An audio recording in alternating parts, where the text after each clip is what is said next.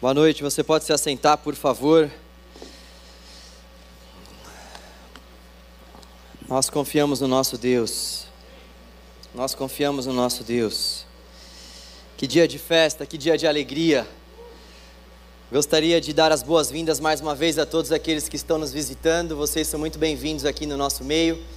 É um prazer poder receber cada um de vocês e juntos celebrar aquilo que o Senhor tem feito nas vidas aqui dos nossos jovens. Glórias ao nosso Deus por isso. E esse louvor que nós cantamos é um louvor que desafia o nosso coração. Confiar em Deus nos nossos dias, nos tempos atuais, é um grande desafio.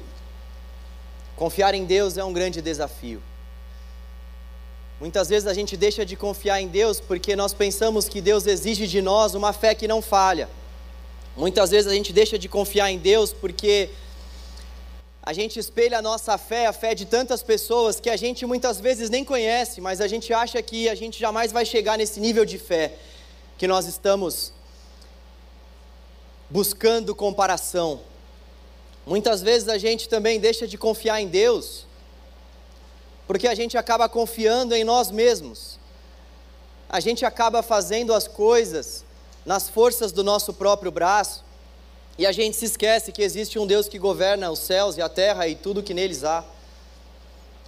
Muitas vezes a gente deixa de confiar em Deus também por conta daquilo que Foster, um teólogo, Richard Foster, e eu concordo com ele, por conta daquilo que o Foster vai classificar como um dos maus do século, que é a superficialidade. A gente deixa de confiar em Deus muitas vezes porque a nossa fé é uma fé extremamente superficial. Nós estamos rodeados em todo o tempo de pessoas superficiais. Nós estamos rodeados por uma geração que se contenta com o pouco, com pouco conhecimento. Nós vimos nas eleições passadas que muita gente se autodenominava analista político simplesmente ao ler um post no Instagram, um rios, um vídeo, um comentário que for. A gente olha para tudo isso e a gente não quer saber de estudar, de fazer uma análise política sobre os dois espectros, direita e esquerda, sobre ir até a página dos partidos e ler o plano de governo que cada um desses partidos e candidatos estão apresentando para nós. Sem constrangimento, não precisa levantar a mão, mas quem fez isso nas últimas eleições? Toma uma água aqui rapidinho. Agora, eu tenho certeza que a gente quis dar um monte de posicionamento político e e ficou bravo ainda com quem teve um, posiciona posicionamento diferente do nosso. Eu não estou falando que eu não fiz todas essas coisas, esse é um desafio para nós, esse desafio da superficialidade. E eu poderia citar aqui outros tantos assuntos que acompanham o nosso dia a dia, e eu tenho certeza que todos esses assuntos, infelizmente, encontrariam a mesma afirmação nós somos superficiais. Nós somos superficiais. Inclusive, em relação à fé. E é uma pena porque a fragilidade da nossa fé altera ou influencia diretamente na confiança que nós temos em Deus. Se nós temos uma fé frágil, se nós não conseguimos confiar em Deus,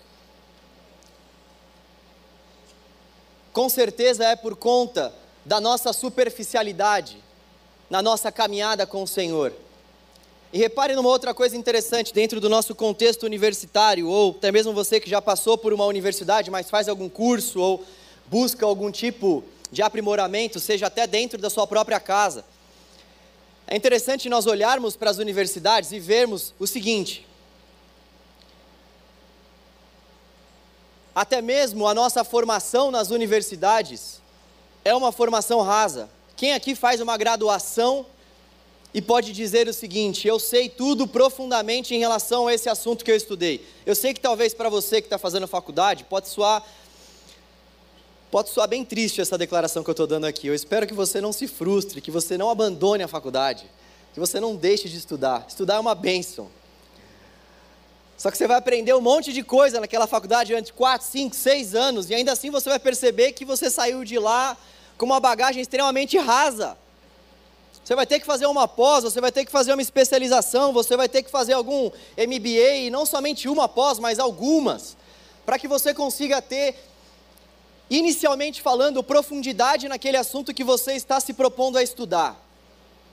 Eu estou dizendo isso para mostrar para mim e para você que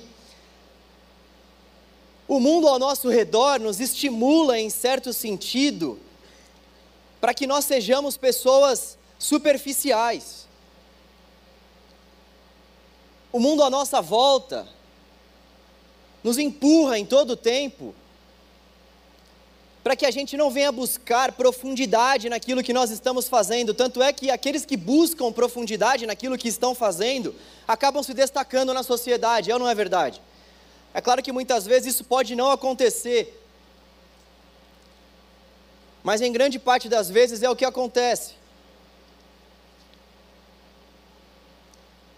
Buscar profundidade nos dias de hoje é um fator totalmente diferencial para as nossas carreiras, para tudo aquilo que a gente faz, porque o padrão do mundo é superficialidade e não profundidade. E como eu disse, infelizmente isso também acontece no âmbito da fé. E eu creio que um dos principais motivos que nos levam a ter essa superficialidade em relação à nossa própria fé, em relação ao nosso próprio Criador, é por conta do materialismo. Muitas vezes nós estamos focados naquilo que os nossos olhos veem, não naquilo que os nossos olhos não podem ver.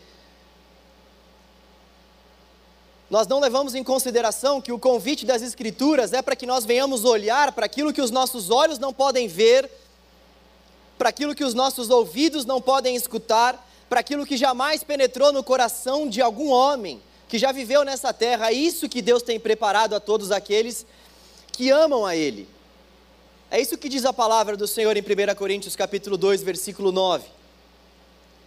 O apóstolo Paulo vai dizer que ele fixa os seus olhos não naquilo que ele consegue ver, porque aquilo que ele consegue ver é transitório, é passageiro, mas aquilo que ele não consegue ver é eterno.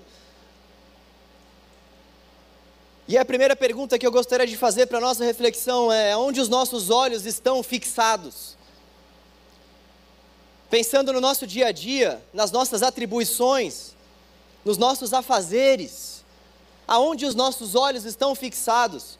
Quando nós estamos passando por alguma dificuldade, quando nós estamos passando por algum desafio para confiar em Deus, o que, que vem à nossa mente? São coisas eternas?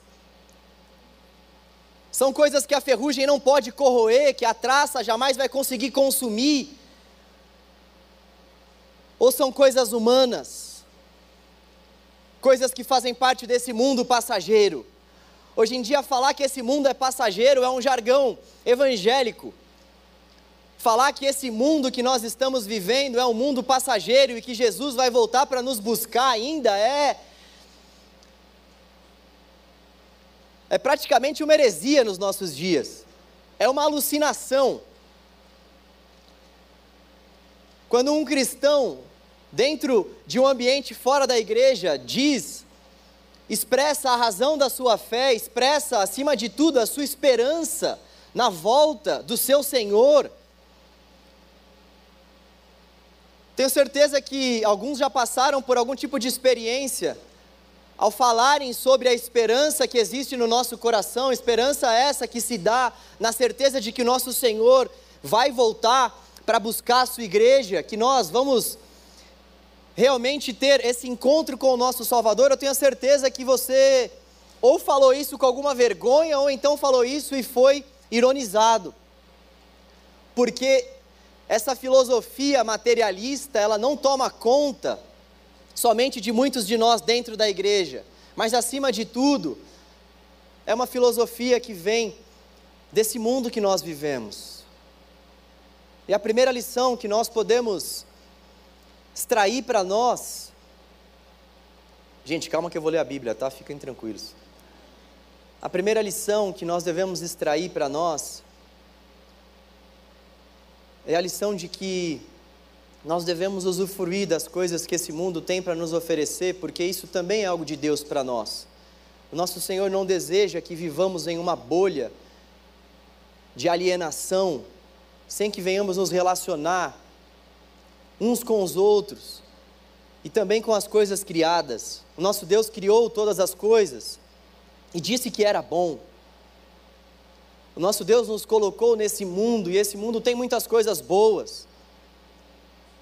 A questão principal para nós, para todos nós que estamos aqui, é que nós não podemos, de forma alguma, nos esquecer que essa realidade que os nossos olhos conseguem ver pode ser a realidade final de todas as coisas. Quão triste seria o fim da humanidade, o nosso próprio fim, se a realidade final de todas as coisas fosse essa realidade que nós conseguimos ver.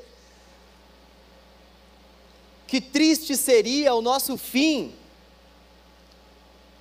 se a instância final de todas as coisas se desse por meio disso que os nossos olhos conseguem contemplar. Olha só o que os nossos olhos contemplam nesse mundo cruel: mortes, filhos que matam os seus pais, pais que matam os seus filhos, fomes, pessoas morrendo de frio, pessoas morrendo por conta de assaltos cada vez mais violentos, guerras.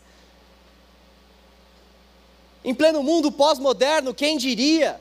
Esse mundo extremamente científico, moderno, polarizado, nós estamos vivendo uma guerra. Se esse mundo fosse o fim de todas as coisas, nós seríamos as pessoas mais infelizes da face dessa terra. E é por conta disso que, infelizmente, muitas pessoas acabam tirando a sua própria vida. Claro que existem muitos fatores que podem influenciar uma pessoa a tirar a sua própria vida, mas Existem tantas pessoas que olham para essa realidade aí fora e não encontram uma saída, uma solução. E não vão encontrar. Se nós continuarmos a olhar para essas coisas materiais, para essas coisas que o próprio homem pode produzir, o resultado disso tudo vai continuar sendo superficialidade, a consequência vai ser frustração, falta de confiança em Deus, depressão, se nós não fixarmos os nossos, os nossos olhares naquilo que de fato os nossos olhos ainda não conseguem contemplar, ou seja, se nós não fixarmos o nosso coração, os nossos olhos a nossa mente na realidade celestial, na realidade que aponta para o fato de que existe um Criador sobre tudo e sobre todos, se nós não atentarmos para esse fato, nós estamos fadados a uma vida de infelicidade e uma vida sem propósito. Aquilo que Deus tem preparado para nós, nós não conseguimos ainda contemplar com os nossos olhos, mas nós já podemos ter antevisões, visões prévias. Nós já podemos em outras palavras, sentir o gostinho da eternidade, sentir o gostinho do que é estar com o nosso Senhor, principalmente por meio do Espírito Santo que Ele nos deu, o próprio Deus que vive em nós.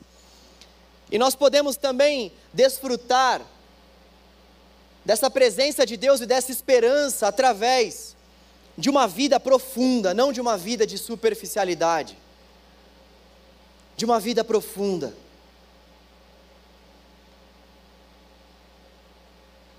Salmo 42, versículos 1 a 2 diz assim: Como a corça anseia por águas correntes, a minha alma anseia por ti, ó Deus. A minha alma tem sede de Deus, do Deus vivo. A minha alma tem sede de Deus, do Deus vivo. Esse salmo é um salmo dos coraitas. E esse salmo é um salmo muito marcante porque o povo de Deus, nessa época em que esse salmo foi escrito, o povo de Deus não podia desfrutar mais da adoração comunitária no templo. Existia um templo dos judeus em Jerusalém. Esse templo foi destruído, mas antes desse templo ser destruído, o povo de Deus se reunia em comemorações específicas, ia caminhando, ia caminhando numa grande numa grande caminhada rumo ao templo para buscar a Deus, para adorar ao Senhor. Pessoas de todos os cantos, judeus de todos os cantos tementes a Deus, iam até a Jerusalém, principalmente nas festas específicas. E os judeus tinham muitas festas. Eles iam até o templo. E o templo ficava, a cidade de Jerusalém fica até hoje em um lugar alto. Eu nunca fui, tá? Mas estudos, e se você quiser também, por favor. Tenho muita vontade de ir. Você que nunca me deu nada nessa vida. Nossa igreja vai fazer uma viagem para Israel no ano que vem, se Deus tocar no seu coração. Você que nos visita, estou brincando. Para você que já é da casa, é sério. A cidade de Jerusalém ficava numa posição alta e eles então precisavam caminhar alguns degraus. Existem algumas pessoas até que vão chamar determinados salmos de salmos dos degraus, porque o povo de Deus ia caminhando até a cidade santa, até a cidade de Jerusalém ia subindo esses degraus, ia cantando salmos a Deus. E o salmista aqui está muito triste. A alma dele está abatida. A alma dele está abatida porque ele está com saudades de ir até o templo para louvar a Deus. Mas na mesma medida que a alma dele está abatida, cansada, na mesma medida em que ele próprio pergunta à sua alma por que ela está abatida, esse salmista nos oferece uma lição principal para que nós não venhamos cair em meio às nossas fragilidades, para que nós não venhamos cair em meio à nossa falta de profundidade. Eu vou guardar essa lição para o final, porque eu gostaria de reforçar mais uma coisa para nós. Muitas vezes, um outro fato que faz com que nós não consigamos ter uma vida de profundidade diante de Deus é por causa dos nossos hábitos. A palavra de Deus vai nos estimular para que nós possamos fazer morrer a nossa natureza terrena. É interessante, quando a gente olha para as Escrituras Sagradas, nós vemos muitos imperativos. Quando a gente olha para essa nossa superficialidade, quando a gente olha para a solução para ela, nós vemos muitos imperativos que estão contidos na palavra. Façam morrer a sua natureza terrena Fujam da aparência do mal. Busquem a santificação sem a qual ninguém verá o Senhor. Amem uns aos outros. Nós vemos muitos imperativos. Mas acima de qualquer imperativo, acima de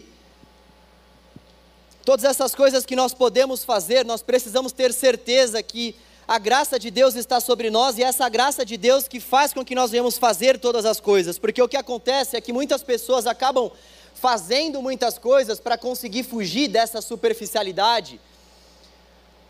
Só que até mesmo esse muito fazer pode ser para nós um ídolo. Olha só que coisa interessante. Até mesmo esse muito fazer, quando nós não conseguimos confiar na graça de Deus, pode se tornar para nós um ídolo. Richard Foster vai dizer isso em seu livro. A gente tenta fazer muitas coisas para Deus, a gente tenta fazer muitas coisas para Deus e a gente se esquece de depender da graça de Deus. Então, é como se nós estivéssemos dizendo assim para Deus: pelo fato de eu fazer muitas coisas, é que eu não sou uma pessoa superficial. Pelo fato de eu estar fazendo muitas coisas em todo o tempo, é que eu desfruto dessa fé que eu tenho. Olha só que linha tênue. Existem pessoas que não fazem nada e essas pessoas têm uma fé superficial. E existem pessoas que fazem muitas coisas e acabam descansando nisso que fazem.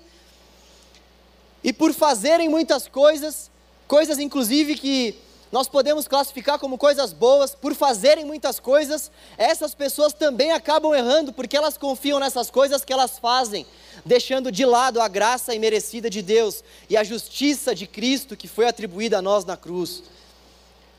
Quando nós dizemos para Deus que nós estamos sendo abençoados por Ele, que as coisas estão acontecendo na nossa vida por conta daquilo que nós estamos fazendo, nós estamos colocando o sacrifício de Cristo de lado. Nós estamos, em outras palavras, dizendo que nós não precisamos do sacrifício de Cristo. Nós não precisamos da justiça que Cristo pode nos oferecer, afinal de contas, eu consigo fazer tudo e me livrar até mesmo da minha fragilidade e superficialidade. Mas afinal de contas, qual o caminho? Eu não devo fazer nada, então? O caminho é mais ou menos assim. Deixa eu contar uma história. A palavra de Deus vai dizer que o nosso Deus é um grande agricultor. Inclusive, o próprio contexto onde o texto sagrado foi escrito é um contexto de muita agricultura, de muitas plantações, é um contexto bastante agrário, bastante rural. Jesus é visto como esse grande agricultor. E o que Deus espera de nós é o seguinte: o que Deus espera de nós é que nós venhamos vivendo nessa terra, é que a gente venha, como agricultores que somos também, para a glória de Deus. O que Deus espera de nós é que a gente venha examinar o solo, é que a gente venha estudar bem o solo que nós vamos plantar, é que a gente venha examinar bem aquilo que nós vamos plantar, examinar bem a semente que nós vamos plantar, fazer a nossa parte, a nossa examinação de tudo que cabe a nós. Mas existe um fato que não cabe a nós nesse contexto agrário, que é a chuva. Não tem como a gente fazer chover. A chuva cabe ao Senhor. E dentro desse contexto, o que nós precisamos fazer é prestar atenção naquilo que cabe a nós. Prestar atenção naquilo que o próprio Deus espera de nós. E descansarmos na certeza de que o nosso Deus fará aquilo que não cabe a nós. Isso pode parecer fácil, mas não é nada fácil, justamente por conta da influência que nós temos desse mundo, tanto por conta do materialismo, como eu disse, mas tanto por conta dos ensinamentos que nós vemos por aí, do tipo, você precisa fazer para acontecer. Se você não fizer por acontecer, nada vai acontecer. Essa é a bandeira do nosso ambiente de trabalho, essa é a bandeira, muitas vezes, que nós vemos por aí. E não é que nós devemos deixar de fazer as coisas, mas nós vamos fazer as coisas tendo a certeza de que se alguma coisa acontecer de bom, glórias a Deus, porque o mérito foi dele, não por conta das minhas próprias mãos. Se alguma coisa de mal acontecer, glórias a Deus por isso, eu vou continuar buscando a vontade dele, nada foge do controle dele. Mas eu não vou descansar nos meus próprios braços e naquilo que eu posso fazer eu não vou descansar naquilo que eu posso produzir, porque o mundo não gira ao redor daquilo que eu posso fazer ou produzir, existe um Deus no trono, o túmulo está vazio, mas o trono está ocupado. O nosso Deus está ocupando o trono e a palavra de Deus vai dizer que aos seus ele dá enquanto dorme. O que isso quer dizer? Que é para todo mundo dormir? E nunca mais acordar, é para todo mundo dormir até as 11 da manhã e não trabalhar. Não! Chega de ficar usando esse texto para não acordar cedo. Acorda cedo, procura de uma vez por todas se livrar dessa vida de superficialidade, mas não faça isso dependendo dos seus próprios méritos, porque uma hora isso cansa. Existem muitas pessoas na igreja que se cansam da caminhada com Cristo justamente porque não entenderam, não entenderam que aos seus o Senhor dá enquanto dormem. não entenderam.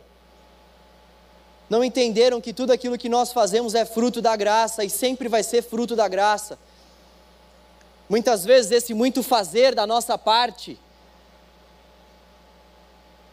é o mesmo que atrelar isso que nós estamos fazendo à lei.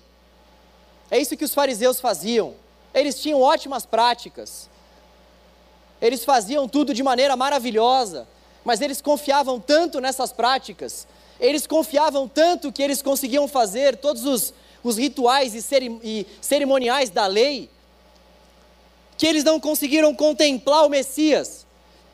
Eles não conseguiram conceber o fato de que Jesus veio de uma cidade pobre, veio de uma manjedoura, veio de uma família que não tinha a menor tradição para a época. Eles não conseguiram enxergar o fato de que não dependia deles, dependia da graça que estava sobre eles e era nessa graça que eles deveriam confiar, fazer, trabalhar, mas confiar acima de tudo nessa graça.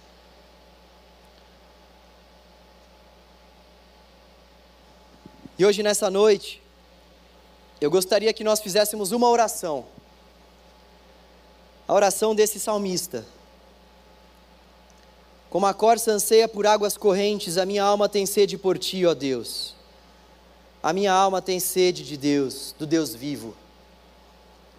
Um bom caminho para nós, inicialmente falando, para que nós venhamos nos livrar de uma vez por todas, dessa vida baseada na lei, dessa vida baseada nos nossos próprios méritos, da nossa própria força, e também para que nós venhamos nos livrar de uma vez por todas da fragilidade, da falta de profundidade, é nós desejarmos o Senhor, termos fome e sede do Senhor. Para que nós não venhamos cair nisso que o Foster chamou do mal da nossa geração, do mal desse século, que é a falta de profundidade. Nós precisamos começar desejando o Senhor mais do que tudo, mais do que qualquer diploma, mais do que qualquer realização pessoal, mais do que qualquer relacionamento humano. O caminho inicial para nós é esse caminho de clamor a Deus, um clamor desesperado ao Senhor: Senhor, eu te desejo Senhor, eu não quero simplesmente fazer, porque esse muito fazer vai me tornar um mero religioso. Eu quero fazer, mas acima de tudo, Senhor, eu tenho sede do Senhor e eu desejo que o Senhor transforme a minha vida. Não adianta a gente, para deixar de ter falta de profundidade, sair mudando as nossas rotinas simplesmente. E essa é uma das grandes críticas que nós precisamos fazer à teologia vigente nos nossos dias, que é a teologia do coaching, uma das teologias vigentes nos nossos dias. A teologia do coaching vai dizer para nós que se nós estamos deixando de fazer algumas coisas, alguns hábitos, nós precisamos simplesmente substituir esses hábitos. Isso não está de toda forma errado. A própria palavra de Deus já nos diz essa verdade. Aquele que mata, não mate mais. Aquele que rouba, não roube mais. Substituição de hábitos. Mas não para por aí, não pode parar por aí. Porque se parar por aí, nós vamos estar confiando na nossa própria justiça. Se parar por aí, nós vamos estar descartando a justiça de Cristo, concedida a nós na cruz com preço de sangue. Se pararmos por aí, nós vamos descartar a graça de Deus imerecida. E nisto consiste o amor. Ele se entregou por nós. Ele revelou a sua graça a nós. Para que nós pudéssemos viver a nossa vida. Ele morreu a nossa morte para que nós pudéssemos viver uma vida imerecida para a glória dele. Quando nós nos concentramos somente na mudança de hábitos, Muitas vezes a gente consegue fazer novas coisas, mudar os nossos hábitos, mas o nosso coração não está naquilo. A gente muda os hábitos, mas o coração permanece o mesmo. A gente muda as rotinas, mas se não houver mudança de coração, se não houver quebrantamento do espírito, se não houver sede de Deus, a nossa mudança vai ser uma mudança que vai girar em torno de nós mesmos e tudo aquilo que gira em torno de nós mesmos, como eu disse no começo, está fadado à ruína, está afastado, está longe do propósito pelo qual nós fomos criados, que é o relacionamento com o nosso Criador e o desfrutar desse relacionamento todos os dias das nossas vidas. O que eu espero que a gente faça nessa noite é que a gente ore como esse salmista. Senhor, tenho muitas coisas que preciso mudar. Senhor, estou vivendo uma vida de fragilidade. Senhor, estou vivendo uma vida de superficialidade. Não consigo ser profundo. Mas, Senhor, eu tenho fome e sede de Ti. Como a corça, que era um animal típico daquela região, tinha fome e sede, ou melhor, como ela tinha sede das águas. Senhor, eu tenho sede da Sua presença. Nós precisamos começar por esse caminho da sede. Eu queria te convidar a orar e chamar a galera do louvor aqui, por favor. Eu queria que você fizesse um voto com Deus, que nós fizéssemos um voto com Deus nessa noite. Como eu disse, muitas vezes a gente não vai saber próximo passo que nós vamos dar, mas, como eu falei, nós precisamos dar o primeiro passo, e o primeiro passo é a fome e a sede de Deus. E eu queria que você fizesse um voto com o Senhor nessa noite. Se você realmente estiver passando por uma situação de esfriamento, de, de fragilidade, se você estiver discernindo no seu coração que você está tendo uma fé superficial, eu queria te convidar para que junto comigo você ficasse em pé no seu lugar e clamasse ao Senhor por fome e por sede, para que Deus renovasse no seu coração e no meu coração a nossa fome e a nossa sede por Ele. Já que nós estamos falando sobre relacionamento, nada melhor do que nós terminarmos a nossa série clamando ao nosso Deus por um relacionamento profundo, próximo com Ele. Queria te convidar para que você que gostaria de fazer esse voto com o Senhor, esse voto de buscar a Deus, de ter fome, de ter sede de Deus, para que você ficasse em pé no seu lugar e juntos nós vamos orar e depois nós vamos cantar ao Senhor.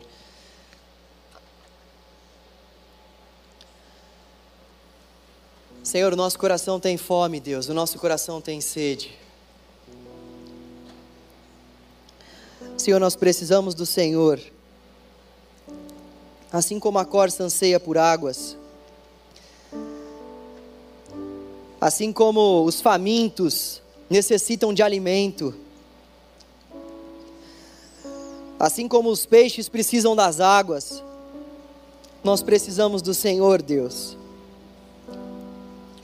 Veio ao encontro dos nossos corações sedentos, famintos, por mais da Sua presença, por mais das águas do Teu trono, por mais das águas que jorram, que emanam da Tua presença de amor, e vem, Senhor, sobre nós e supre a nossa sede, supre a nossa fome, venha sobre nós, ó Deus, e atraia-nos para Ti, venha sobre nós, ó Senhor, e mude a nossa rotina, os nossos hábitos, mas não somente isso, mude também a nossa mente,